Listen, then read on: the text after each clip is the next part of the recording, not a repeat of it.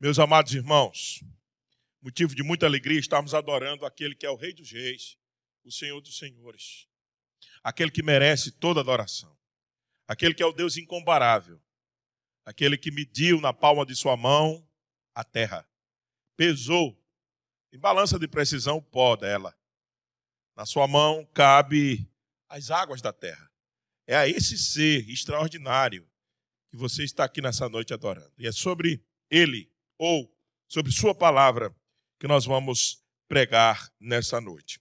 Hoje nós estamos voltando àquela série que nós já iniciamos desde esse, do início desse ano, falando sobre o ser de Deus. Já falamos sobre os atributos incomunicáveis de Deus, ou seja, as suas perfeições, que na hora de criar todas as coisas ele não comunicou, não é? Sua infinidade, sua imutabilidade, não é? Sua perfeição absoluta. Então nós já falamos sobre essas coisas que ele não comunicou na hora de nos criar. Agora aquele, aquelas perfeições que a gente pode ter em menor grau, obviamente, e que ele tem no grau de perfeição. A gente chama isso na teologia de atributos comunicáveis, ou seja, aquelas perfeições que ele passou na hora que nos criou. E a gente já viu os atributos comunicáveis no sentido de dos seus atributos é, intelectuais, né? Já vimos isso sabedoria, a sua veracidade, enfim, já vimos todas essas coisas. Hoje nós vamos tratar sobre o primeiro atributo é, moral, chamado de a bondade de Deus. A bondade de Deus. Coincidiu no decorrer da série cair justamente no momento como esse que nós estamos vivendo, né? Falar de bondade de Deus no momento como esse, pastor. Como? Graças a Deus que a sua palavra sempre nos instrui e há de nos instruir nessa noite, segundo a oração que nosso presbítero fez, e nós acreditamos que o Senhor há de ouvir e nos comunicar a sua palavra, nós que aqui estamos e a todos os nossos irmãos que estão em casa. Para isso, abramos, pois, o evangelho segundo nos narrou Marcos sob inspiração divina. Marcos capítulo 10. Aquela famosa passagem que foi apelidada de o jovem rico. Na verdade, quem disse que este homem, que Marcos chama de homem, era jovem, era Mateus. E quem disse que ele tinha muitas posses era Lucas. Na verdade, Marcos chama ele de homem. Então, a partir do verso 17 do capítulo 10 de Marcos está narrada essa história que introdutoriamente, de primeira, já estou dizendo que o texto não tem um objetivo primário, sentido único de é, tratar sobre bondade. Ele tem um sentido único de tratar sobre idolatria, amor ao dinheiro, colocar outras coisas em primeiro lugar. Mas vocês perceberão, na medida que o texto for sendo exposto, que existe um elemento claro da bondade de Deus e que nós podemos ver nesse texto. Então, façamos a leitura de Marcos, capítulo 10, verso 17 em diante, diz assim: E pondo-se Jesus a caminho, correu um homem ao seu encontro, e ajoelhando-se, perguntou-lhe: Bom mestre, que farei para herdar a vida eterna? Respondeu-lhe Jesus: Por que me chamas bom? Ninguém é bom senão um, que é Deus. Sabes os mandamentos? Não matarás, não adulterarás, não furtarás, não dirás falso testemunho, não defraudarás ninguém, honra teu pai e a tua mãe. Então ele respondeu: Mestre, tudo isso eu tenho observado desde a minha juventude. E Jesus, fitando, o amou e disse: Só te falta uma coisa. Vai, Vende tudo que tens, dai-o aos pobres, e terás um tesouro no céu. Então vem e segue-me. Ele, porém, contrariado com esta palavra, retirou-se triste, porque era dono de muitas propriedades. Que o Senhor aplique a sua palavra em nossos corações, meus irmãos. tratar de bondade num tempo como esse. Mas, na verdade, é nesse tempo que reitera-se a importância de continuarmos olhando para Deus, para o ser de Deus, prescrutá-lo, tentar entendê-lo à luz da revelação que temos, é verdade. Nossa mente é pequena demais para compreendê-lo na sua totalidade. Mas até onde a revelação, a revelação, nos permite, até onde é possível, devemos investigar esse Deus, saber quem Ele é. Você não pode servir de maneira adequada aquilo que você não conhece. E continuar olhando para Ele nesse tempo nos salvará. Porque você vai olhar para onde? Num tempo como nós estamos vivendo, uma pandemia global, você vai olhar para quem? Me diga. Para quem? Para os governantes? estão perdidos. Para o sistema financeiro, para o quê? Para as finanças, para os negócios. Você diz assim: a esperança no meu trabalho, eu tenho segurança que eu não vou perder meu emprego, eu estou tranquilo, e meus projetos todos de implantação estão tá tudo seguro. É para isso que você vai olhar. Já está anunciada. Eles disseram que a primeira onda está passando, a onda da saúde. E os especialistas estão chamando de tsunami financeiro está vindo aí. A onda da saúde está caminhando e vai passar. Depois virá um tsunami. Sabe o que é tsunami? Aquilo que vai devastando tudo, tudo, tudo: emprego, renda, carreira. É claro que o especialista pode estar errado. Os profetas de hoje estão errando muito feio. Sempre eles estão errando. Eu espero que eles estejam errados. Mas se eles estiverem certo, você vai olhar para onde? Você vai olhar para quem? Para você? Para sua fragilidade, sua competência, pegaram eu e você, nos pegaram e jogaram nessa vida que nós estamos vivendo nos pegaram, o que eu quero dizer, não, não o governo em si, mas talvez esse vírus, eu sei lá, o, a, a, o estado de coisa nos jogou para uma vida que nós não nunca esperávamos viver. Aí você vai olhar para quem no meio disso tudo? Para onde você vai olhar? Para onde? Só tem um lugar: olhar de volta para Deus não tem outro que fazer. Não temos o que fazer. Então, louvado seja Deus que essa série de exposição que nós estamos fazendo acalhou muito bem, porque não há outro lugar para olharmos a não ser para o Senhor. Mas muito bem, pastor. E a bondade do Senhor, como é que fica tudo isso? O Senhor acabou de descrever em poucas palavras, notoriamente, é verdade, um, um, um cenário catastrófico. Um cenário dificílimo. E o Senhor vem falar de bondade. O Senhor vai, vai falar sobre bondade. O Senhor está de brincadeira? Não, não estou. Porque é nesse cenário que a bondade de Deus fica mais clara e mais evidente. A gente precisa começar tratando de bondade de Deus, colocando as coisas nos seus devidos lugares. Vamos lá, vamos voltar lá para o Éden. Vamos voltar para Gênesis.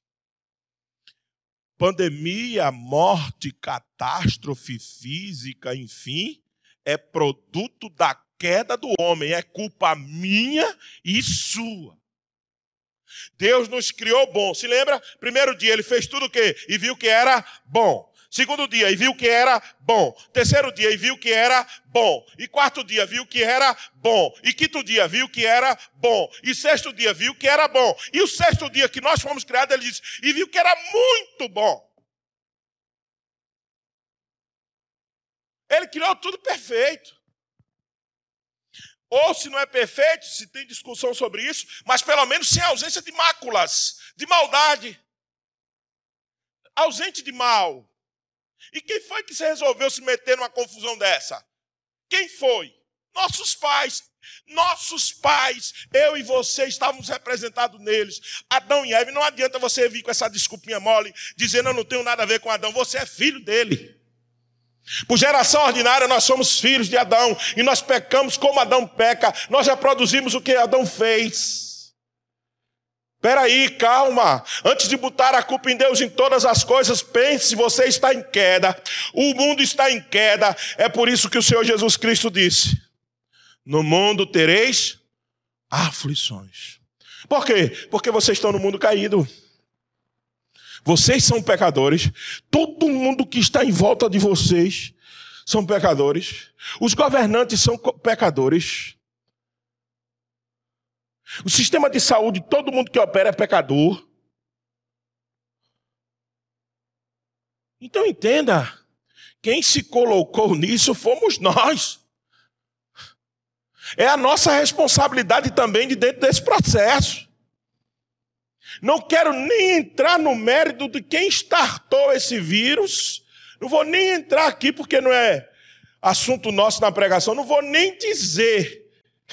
Mas que o homem tem capacidade de produzir um negócio desse, tem com tranquilidade, a gente diz, porque ele está em queda. Então entenda.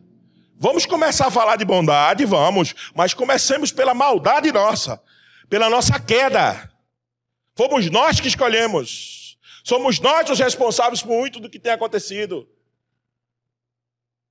Sempre é bom começar a falar de bondade de Deus olhando para a vida e para a sua. Muitos dos problemas que eu e você vivemos é fruto da nossa queda. Fomos nós que nos metemos nisso. Foram as nossas escolhas. Como livre agente que somos. Foi eu e você que se meteu na vida que nós temos. Aí você pode estar reclamando aí, fazendo biquinho, dizendo o seguinte, mas, peraí, Deus não é soberano? E Deus não podia me livrar do mal? Podia não, pode. Podia não, pode. Agora eu lhe pergunto: todos os sinais da advertência para chegar na vida que você está, você ouviu? Você obedeceu? E outra coisa, deixa eu dizer, está achando ruim a vida que você tem levado, ou o estado que está, você só tem ela, porque Deus preservou até aqui. Você só está aqui porque Ele preservou a sua existência. Não foi porque você fez isso. Jó, entendendo isso, disse: Deus deu, Deus tirou quando ele viu todos os filhos deles perdidos. Louvado seja o Senhor. Ana disse: ninguém nasce, ninguém morre, ninguém vive, ninguém cresce, ninguém. Estou parafraseando na oração de Ana de 1 Samuel capítulo 2. O Senhor exalta e o Senhor abate, diz Ana. Ninguém nasce, ninguém morre, se não for por vontade do Senhor. Então, se você chegou até aqui, saiba, foi o Senhor que te trouxe. Foi o Senhor que vem preservando a sua existência. Então vamos colocar essas coisas introdutoriamente antes de falarmos de bondade de Deus. Para a gente entender essas coisas. Então, a bondade do Senhor tem sido questionada por muitos neste tempo, mas é ela que tem ficado de pé. De pé. É ela que nesse tempo tem nos acudido. É ela que nesse tempo tem trazido esperança ao meu e ao seu coração. É a bondade do Senhor. Então, vejamos o texto de hoje que nos apresentará algumas lições imprescindíveis sobre a bondade de Deus. Eu disse na introdução que no começo da leitura, aliás, nem na introdução, foi na leitura, que eu assumo o risco e digo e assumo isso, que esse texto prioritariamente, primariamente, não foi nos dado para tratar sobre bondade, é verdade. Eu assumo isso. Ele foi colocado numa sequência que trata de casamento a partir do verso 2, capítulo 10. Depois trata sobre crianças, e depois sobre posses. É a tríade da vida de uma família. Casamento, depois vem a criação dos meninos, E aí vem a questão da administração das posses. Claro, tem essa estrutura, capítulo 10 de Marcos, e eu não me nego a reconhecê-la. Agora, quem trouxe o tema discussão sobre bondade é o Senhor Jesus Cristo. Quando ele reclama do tratamento que aquele homem, que é chamado de jovem rico, lhe dá, chamando ele de bom mestre. Aí ele replica, diz: Bom não.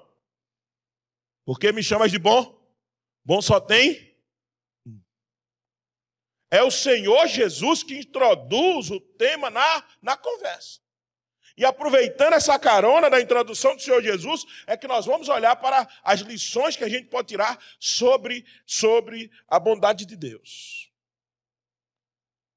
Os três relatos, e tanto o, o, essa história tanto existe em Mateus, Marcos e Lucas. O mais detalhado dos relatos é Marcos. Possui 270 palavras. Os outros têm menos palavras. O relato de Marcos ele é mais, mais detalhista. E é por isso que nós estamos nele.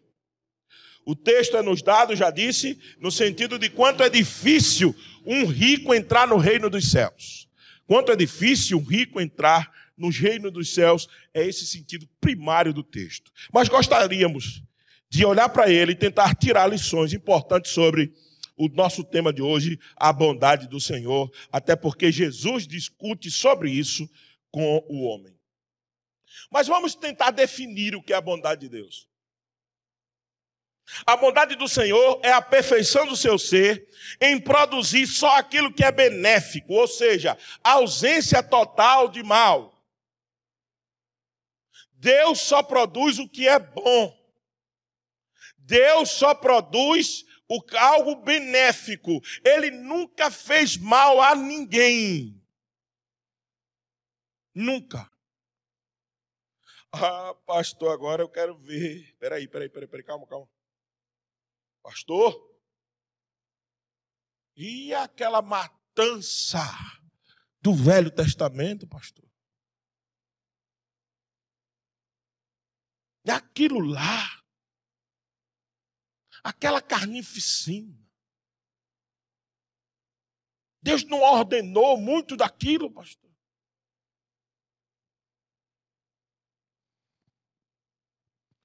Quem disse a você primeiro lugar, que aqueles tipos de ordenança era ordenança que partia de um coração mau de Deus.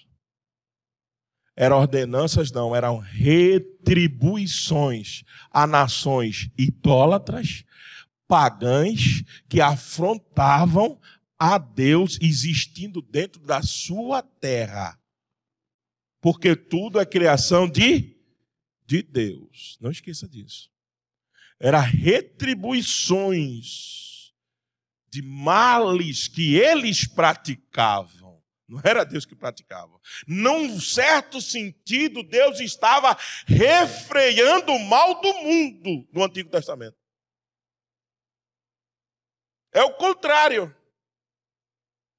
Ele estava refreando o mal quando ele impedia nações ímpias, nações pagãs, de prosperarem e vir dominando, varrendo a terra.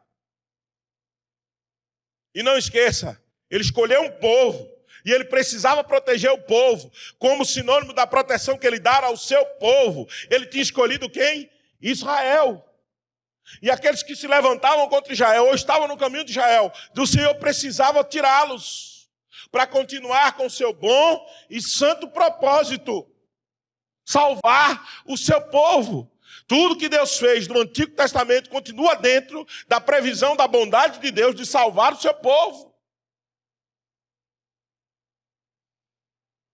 E outra coisa, o próprio Deus se define no Antigo Testamento como aquele que só castiga até três ou quatro gerações o pecado do, do povo, mas que abençoa, que tem misericórdia até mil gerações.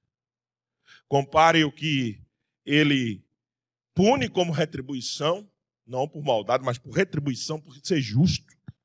Tá certo? Compare o que ele faz por ser justo e compare a sua misericórdia. Compare o quanto ele é benevolente, inclusive com a mim, com a tua vida. Eu e você sabemos quem somos. E eu e você sabemos que Deus não nos trata como nós merecíamos. Eu e você sabemos. Porque se ele tratasse a medida dos nossos pecados, quem de nós suportaria? Quem de nós? Ninguém. Então, é sim a ausência de mal em Deus que caracteriza a sua bondade. Sua bondade é a perfeição no seu ser em produzir só aquilo que beneficia o outro. Todas as ações de Deus produzem benefício, até aquelas do Antigo Testamento. Beneficiou quem? Quem? O seu povo. Só faz bem, não faz mal. Então, a partir dessa definição, vamos ao texto bíblico. Vamos ao texto para extrair daqui lições importantes sobre sua bondade. A primeira lição: Deus é essencialmente, na sua natureza, ele é essencialmente bom.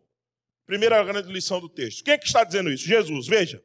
E pondo-se Jesus, verso 17, a caminho, correu um homem ao seu encontro e ajoelhando-se perguntou: Bom mestre, que farei para herdar a vida eterna? Respondeu-lhe Jesus: Por que me chamas bom? Ninguém é. Ninguém é essencialmente. Ninguém tem a natureza boa. Ninguém é bom senão um que é Deus. Vocês estão percebendo o que Jesus está dizendo? Jesus está dizendo assim: ei, meu amigão, você precisa entender que ninguém é bom a não ser Deus. Jesus diz isso porque o jovem não se refere a ele como Deus. Jesus não está negando a sua divindade. É porque o jovem chega para ele como mestre qualquer. O jovem chega para ele como uma pessoa importante que conhece a palavra de Deus e que pode lhe ajudar. É assim que o jovem se aproxima do Senhor Jesus. Não é reconhecendo a sua divindade. Aí Jesus disse: já que você se aproxima assim de mim, deixa eu dizer uma coisa para você. Somente Deus é bom. É aí a minha suspeita que, apesar de o texto essencialmente ou prioritariamente tratar sobre problemas com riqueza, é aí que eu acho que Jesus está desconstruindo a ideia de que esse jovem era bom. Por que, pastor, o senhor suspeita disso? Porque para que Jesus trabalhar no ponto de bondade se ele ia tratar sobre idolatria? É porque provavelmente esse jovem se sentiu o quê? Bom. Tanto é que ele diz assim no verso 20: Então ele respondeu, mestre, todos esses mandamentos aí que o senhor disse, ah, eu já tenho observado isso, ó. Eu sou um cara top. Eu sou bom nisso aí, rapaz. Todos esses mandamentos que o Senhor disse, ó, desde novinho que eu guardo isso aí. Vocês estão entendendo porque Jesus introduz o tema da bondade? É porque ele se considerava bom. Jesus está mostrando o coração dele, dizendo: Você não é nada bom, meu filho. Bom somente é Deus. É por isso que eu acho que esse tema da bondade é paralelo nesse texto. E essa é a minha defesa.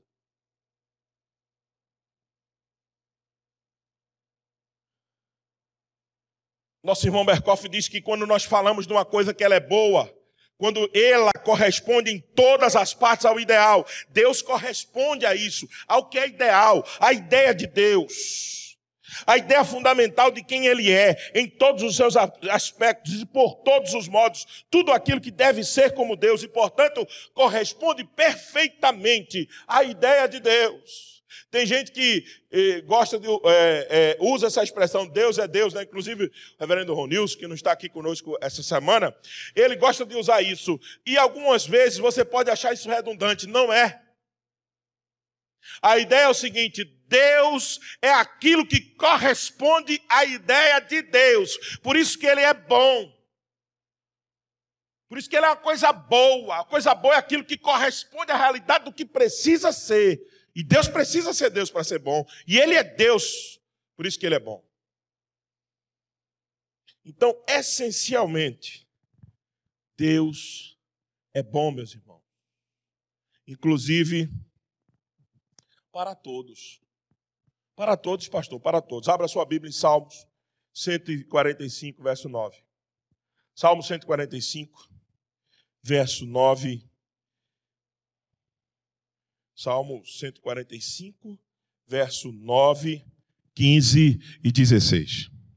Diz assim a palavra do Senhor: O Senhor é bom para todos, e as suas ternas misericórdias permeiam todas as suas obras. O Senhor é bom para quem? Para todos. Ele é bom, é o conceito do Velho Testamento. O Senhor é bom para todos. Aí veja o verso 15. Em ti esperam os olhos de quem? De todos. E tu ao seu tempo lhe dás o quê? Alimento. Veja o verso 16. Abre a mão e satisfazes de benevolência, de coisa boa. A quem? A só igreja. Só o seu povo. É? Não. A todo ser vivente. Está aí e satisfazes de benevolência a todo vivente. Deus é bom para todos, absolutamente todos. Se essa ideia é apenas do Velho Testamento, não. É do Novo Testamento também. Mateus capítulo 5, verso 44 e 45 diz assim: Eu, porém, vos digo: amai os vossos inimigos e orai pelos que vos perseguem, para que vos torneis filhos do vosso Pai Celeste, porque Ele faz nascer o sol sobre quem? Sobre quem? Sobre a igreja? A chuva só cai no terreno dos crentes? Não. O sol nasce para justos e injustos, bons e maus. E ele cai a chuva sobre justos injustos. O Senhor é bom para todos. O Senhor nunca fez mal a ninguém. Agora, às vezes, ele precisa julgar, ele precisa tratar, ele precisa punir, ele precisa refrear o mal. E até nisso ele é santo. Até nisso ele é puro, quando ele exerce a sua justiça. O Senhor não é mal, meus irmãos. Não existe maldade no Senhor. Então, essa é a grande primeira lição do texto que Jesus ensina aquele jovem que achava que era bom. Que se achava bom. Porque era um bom filho. Talvez, não sei se ele tinha família ou não, mas talvez um bom pai. E ele se achava bom, e Jesus está dizendo: bom não, bom é essencialmente só é Deus. Não é que Jesus estava se excluindo da divindade, não, ele era a divindade. Mas só como ele chegou, cheio de pretensão de achar Jesus apenas como um mestre qualquer, Jesus o repreende, dizendo não. E já revelando o coração dele que ele se achava muito bom. Segunda lição do texto. Deus é fonte. Fonte é origem de todo o que de tudo que é é bom. Deus é a origem disso. Veja o verso 19. Sabes os mandamentos? Não matarás, não adulterarás, não furtarás, não dirás falso testemunho, nem defraudarás ninguém. Honra teu pai e a tua mãe. Para nos ajudar a entender como é que Jesus está dizendo que aquilo que vem de Deus é bom, como é a sua lei, sua lei é perfeita, os mandamentos é perfeito. Vamos voltar a Mateus capítulo 19 e vamos ser ajudados pelo outro relato, que veja como é que o outro relato está estabelecido em Mateus 19.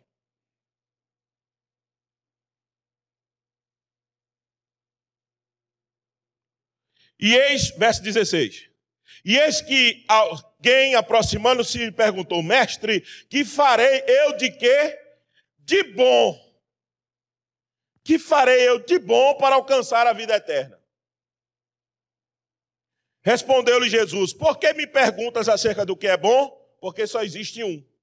Se queres, porém, entrar na vida, guarda os manda, mandamentos. É aqui o meu ponto. Voltando de novo para Marcos capítulo 10, verso 19. Os mandamentos é originário de um Deus que é bom. Logo, os mandamentos são coisas boas a se fazer.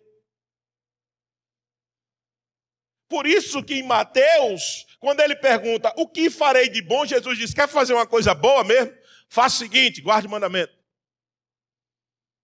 Claro que Jesus está conduzindo a conversa para onde ele quer chegar, lógico. Jesus já conhece o coração dele. Jesus é Deus. Então Jesus está conduzindo o diálogo para pegá-lo lá na frente. Que ele achava que era bom porque guardava os mandamentos. Então Jesus disse assim: sabe uma coisa boa fazer? Guarde os mandamentos. Por que, que Jesus diz isso? É porque originalmente tudo que parte de Deus é bom. E os seus mandamentos é bons. Presta atenção, são bons. Ma não matarás. É o quê? Preservação de quê? Da vida. Não é ou não é? Ei, cadê o Deus sanguinário aqui? Não tem, porque na lei dele diz que era para não matar. Ah, mas ele mandou matar. Não, ele mandou juízo. Deus nunca matou, mandou matar ninguém de graça. Era guerra santa. Era guerra para proteger o povo dele. Ele na lei diz: não mate, não adultere, não furte, não diga mau, mau testemunho, não defraudarás a ninguém, honra teu pai e tua mãe. Só mandamento da segunda parte do decálogo. A primeira parte do decálogo, decálogo capítulo 1, verso, mandamento 1 a mandamento 4. Relacionamento com Deus. Mandamento 5 a mandamento 10. Relacionamento com o próximo. Quais são os quatro primeiros? Não terás outro Deus diante de mim. Não farás para ti mais de estrutura. Não tomarás o nome do Senhor teu Deus em vão. E o quarto é o quê? Lembra-te do dia de sábado, do dia do descanso, para o santificar. Relacionamento com quem? Verti... Vertical. A gente e Deus. Agora, os seis outros que Jesus resumiu, citou quase todos aqui. Só faltou não dirás falso testemunho. Tem aqui também, quer dizer, citou absolutamente todos. Não matarás, não adulterarás, não furtarás, não dirás falso testemunho, não defraudarás ninguém e honra teu pai e tua mãe. Citou completinho os seis. Jesus está dizendo, ensinando a ele, meu amigo, meu irmão, quer fazer coisa boa, guarda aquilo que vem de um Deus bom. Mas, pastor, esse ensino, ele se apresenta nas Escrituras, sim. Abra lá Tiago, capítulo 1. Tiago, capítulo 1, versos 16 e 17. Tiago, capítulo 1, versos 16 e 17, para confirmar aquilo que nós estamos dizendo.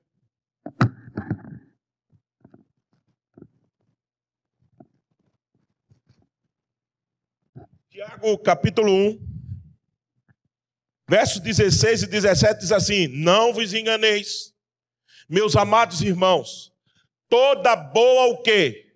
Dádiva. Tudo que é bom, todo dom perfeito vem de onde? Lá do alto, descendo de quem?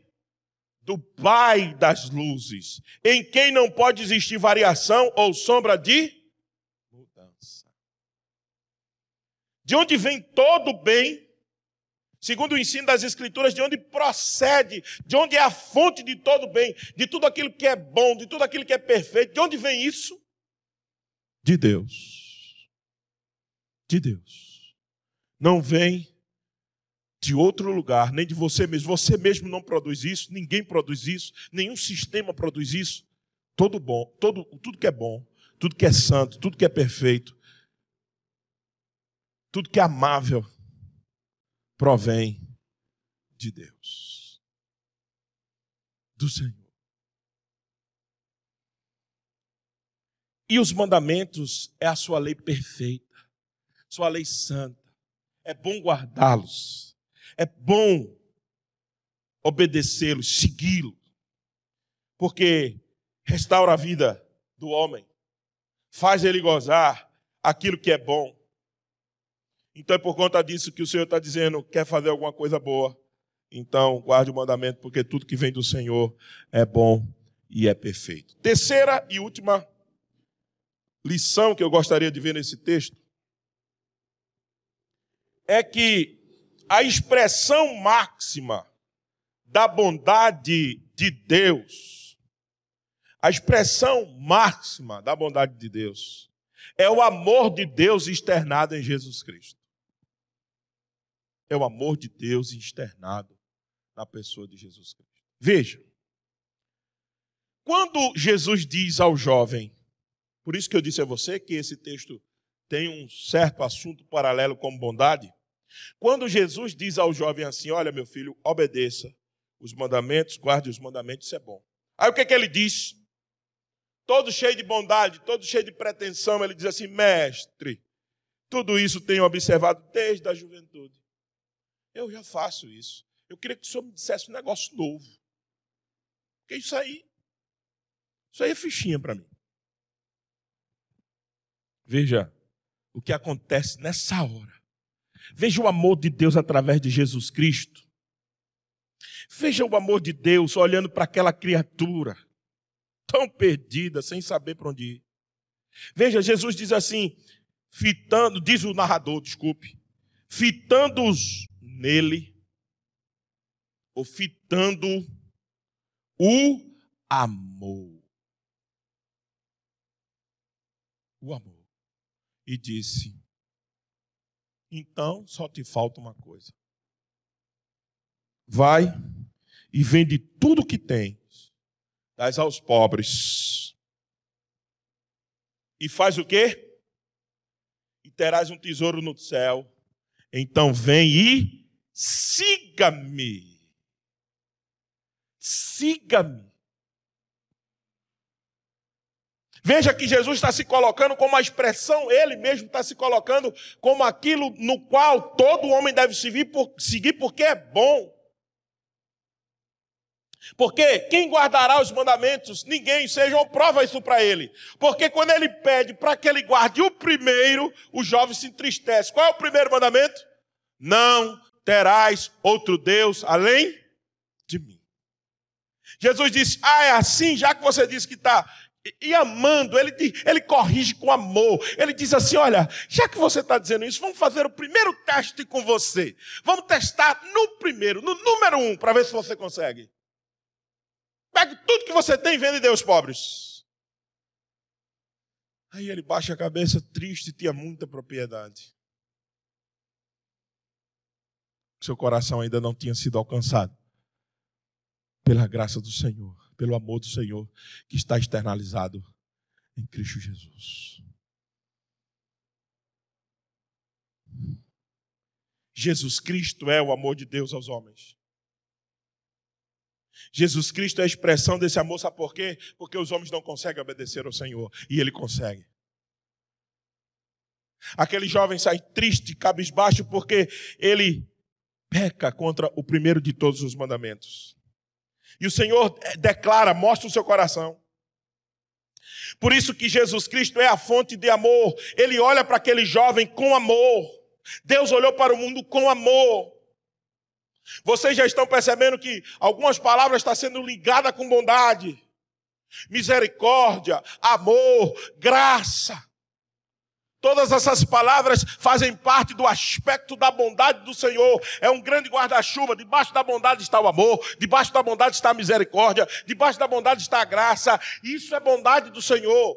E o amor de Deus é a sua maior bondade aos homens, foi nos enviar Jesus Cristo. Porque Jesus Cristo é a máxima revelação deste amor grandioso. Amor de uma forma geral e amor ao seu povo especificamente. Ele veio para morrer pelos seus povos, pelo seu povo. Sim, a gente defende isso. As escrituras mostram isso, mas também de uma forma ele amou o mundo. Quando o Senhor sai de sua glória, como segunda pessoa da Trindade, se humilha, se inflexiona para caber num corpo desse, encarna. Não usurpou o lugar de ser Deus, Filipenses capítulo 2, mas antes se humilhando, tomou forma de homem, e homem, e veio até nós, e vimos a sua glória, como a glória do unigênito do Pai. Isso é expressão de amor. Quem aqui amou ao ponto de dar o seu filho pelos seus inimigos? Deus fez isso. João capítulo 3, verso 16, nós costumamos respeitar ali o contexto e falar de amor aos eleitos. É verdade, mas em certo sentido, a aparição de Cristo no mundo é amor a todos. Porque Deus amou o mundo de tal maneira que deu seu filho unigênito, o mundo. Aí a discussão se o mundo é dos eleitos. Eu posso considerar os dois aspectos sem problema nenhum. Aos que creem ele amou especificamente, mas ao mundo também dando seu Filho unigênito, para que todo aquele que nele crê não pereça, mas tenha a vida eterna. O amor faz parte da bondade do Senhor. Veja que ele não apenas é, João capítulo 3, 16 mostra seu amor de forma mais geral, mas agora um amor mais específico. Romanos capítulo 5, verso 8. Romanos 5, verso 8 diz assim: Mas Deus prova da sua bondade através do seu amor, do seu próprio amor, para conosco pelo fato de ter Cristo morrido por nós. Por nós quem?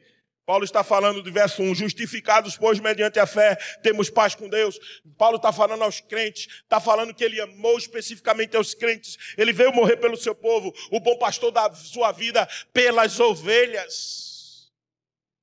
Pelas suas ovelhas. E ele veio morrer por nós. O amor de Deus é a máxima revelação da sua bondade. aliás, a bondade do Senhor é revelada de forma máxima no amor de Deus através de Jesus Cristo, dado por Jesus Cristo. É a terceira grande lição daqui. Eu queria apenas fechar com os dois outros aspectos de bondade. Além de amor, a bondade do Senhor é manifestada na sua graça também em Cristo Jesus. Veja, Efésios capítulo 2 diz que pela graça sois salvos, mediante a fé, e isso não vem de vós, é dom de Deus. Não vem de obra para que ninguém se glorie. E essa fé, ela é aonde? Em Jesus, Jesus Cristo. Observe. Efésios capítulo 2 fala de graça. Lamentações, 1 Timóteo, tanto do Velho quanto do Novo Testamento, fala de misericórdia também como bondade da parte do Senhor. As misericórdias do Senhor são a causa de nós não sermos consumidos. E 1 Timóteo, para a gente fechar, capítulo 1, verso 2. Diz o que aí na sua, na sua Bíblia? 1 Timóteo, capítulo 1, verso 2. Timóteo, verdadeiro filho na fé, graça, misericórdia e paz da parte de Deus Pai, de Cristo Jesus, nosso Senhor. Veja que graça e misericórdia são duas coisas distintas que produz também paz, é verdade, mas que todas elas estão ligadas na bondade de Deus. Então, qual é a diferença que existe entre graça e misericórdia. A graça é o aspecto da bondade na qual Deus não nos dá aquilo que merecemos. Deus não nos dá aquilo que Deus nos dá, desculpe, aquilo que merecemos. Isso é graça. E misericórdia? Se alguém perguntasse você qual é a diferença de graça e misericórdia, o que você responderia? A graça é quando Deus nos dá, nos dá aquilo que nós não merecíamos. Pela graça sois salvos. Ele nos deu a salvação por graça. E misericórdia é o aspecto da bondade de Deus que Ele não nos dá, ou seja, Ele não dá aquilo que nós merecíamos, que era castigo, juízo, toda hora, todo instante. Então, Sua misericórdia segura a sua ação. Tudo isso faz parte da bondade do Senhor. E tudo isso está revelado na pessoa do Senhor Jesus Cristo. Meus amados irmãos, Jesus Cristo é o remédio para todos os tempos. Veja, Colossenses capítulo 1, verso 13 em diante, ele diz: Ele nos libertou Deus, veja a bondade do Senhor sobre nós. Veja a bondade do Senhor nos preparando para qualquer tempo, inclusive esse tempo de pandemia. Veja o Senhor nos deixando ilesos de qualquer tempo. Ele nos libertou do império das trevas e nos transportou para o reino do Filho do seu amor, em Cristo Jesus. A bondade de Deus é manifesta. No qual temos, nele temos o que? A redenção, a remissão dos nossos pecados. No, a, a, o maior mal que existe na raça humana foi tratado em Cristo Jesus. O pecado, aquilo que fazia separação entre Deus e o homem, em Cristo. Isso foi tratado. Colossenses capítulo 1. Verso 16 diz assim: 15. E este é a imagem do Deus invisível, o primogênito de toda a criação, pois nele foram criadas todas as coisas, no céu e sobre a terra, as visíveis e as invisíveis, sejam tronos, sejam soberanias, quer principados, quer potestade, tudo foi criado por meio dele e para ele. E ele é antes de todas as coisas. Nele tudo subsiste. Cristo é a fonte de toda a criação, de recriação. Todo conserto está em Cristo Jesus. Quer consertar os governos das nações? É preciso a ética do reino de Cristo estar estabelecida. Quer consertar a relação com Deus, é preciso Cristo para fazer isso. Quer consertar a relação com o outro, depende de Cristo para isso. Veja o verso 18. Ele é o cabeça do corpo da igreja, ele é o princípio, primogênito entre os mortos, para em todas as coisas ter a primazia. Cristo é dono de tudo, Cristo é o primeiro de tudo, porque aprove a Deus que nele residisse toda a plenitude e que, havendo feito a paz pelo sangue da cruz, por meio dele, reconciliasse consigo mesmo todas as coisas, quer sobre a terra, quer nos céus. Todas as coisas são, são e serão reconciliadas em Cristo Jesus. Quer que o governo mude? Quer que a sua vida modifique? Precisamos pregar Cristo Jesus e a ética do seu reino. Porque de outra maneira, não acontecerá nada novo debaixo do céu. Vamos sofrer, meus irmãos.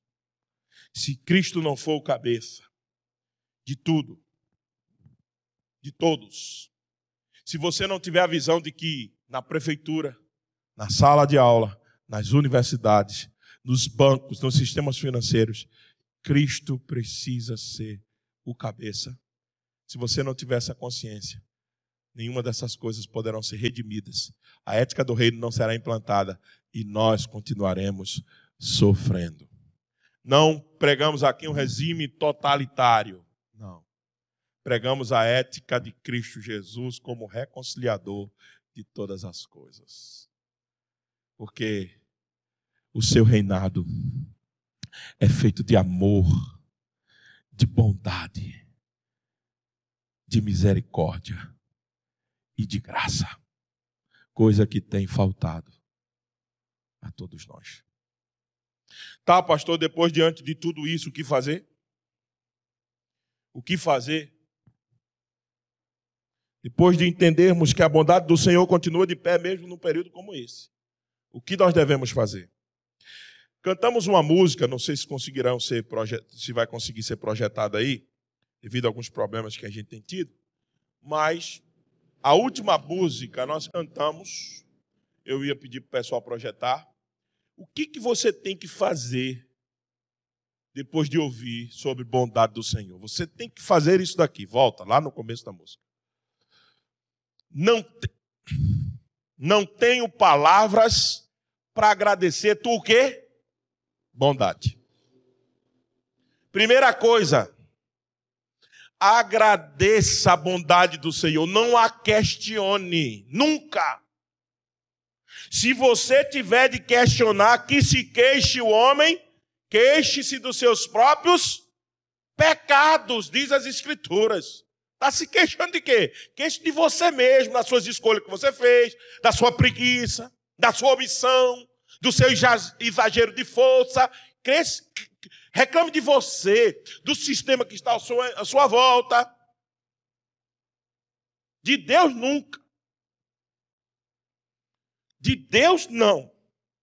Confiamos plenamente na bondade do Senhor, por isso que devemos agradecer. Cuidado para não colocar sempre a culpa em Deus dos seus fracassos. Lembre-se que o mundo está em queda e você também. Não tenho palavras para agradecer a tua bondade. É assim que nós temos que cantar o tempo inteiro. De manhã, de tarde e noite. E nunca me deixes, viu, Senhor, esquecer que tu sempre está me cercando com fidelidade. Alguma promessa que o Senhor fez nas Escrituras deixou de ser cumprida. Até essa pandemia está previsto. Isso é apenas o comecinho das dores. A palavra de Deus está se cumprindo todinha. Toda, toda, toda.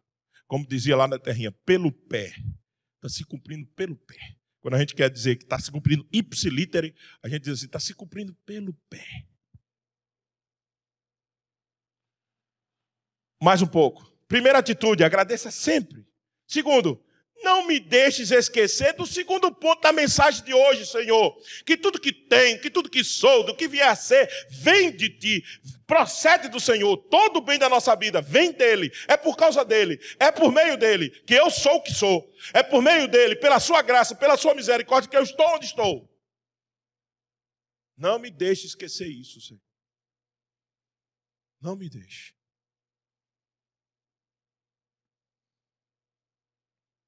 Tudo que tenho, tudo que sou, tudo que vier a ser, vem de ti, Senhor, porque Ele é a fonte de todo bem. Isso é ensino de Tiago, capítulo 1, verso 16, 17. Toda boa dádiva, todo dom perfeito, vem lá do alto. Mais um pouco. Mais, mais. Aí, dependo de ti, preciso de ti, sozinho nada posso fazer. Então, clame pela bondade do Senhor. Senhor, eu preciso de ti. Eu preciso de ti. Eu dependo de ti. Seja gracioso conosco. Nos ajude, Senhor. Nos ajude. Mais um pouquinho.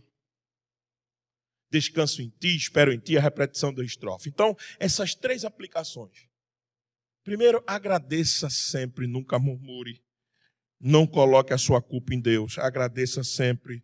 Cuidado para não se acostumar a murmurar e esquecer da bondade do Senhor. Segundo, Lembre-se que toda a bondade da sua vida veio dele. É tudo por causa dele. E terceiro, clame, suplique. Porque ele é Deus de misericórdia, ele é Pai de misericórdia. Suplique sua bondade, suplique a misericórdia do Senhor para esse tempo difícil que você tem vivido, porque certamente você será ouvido.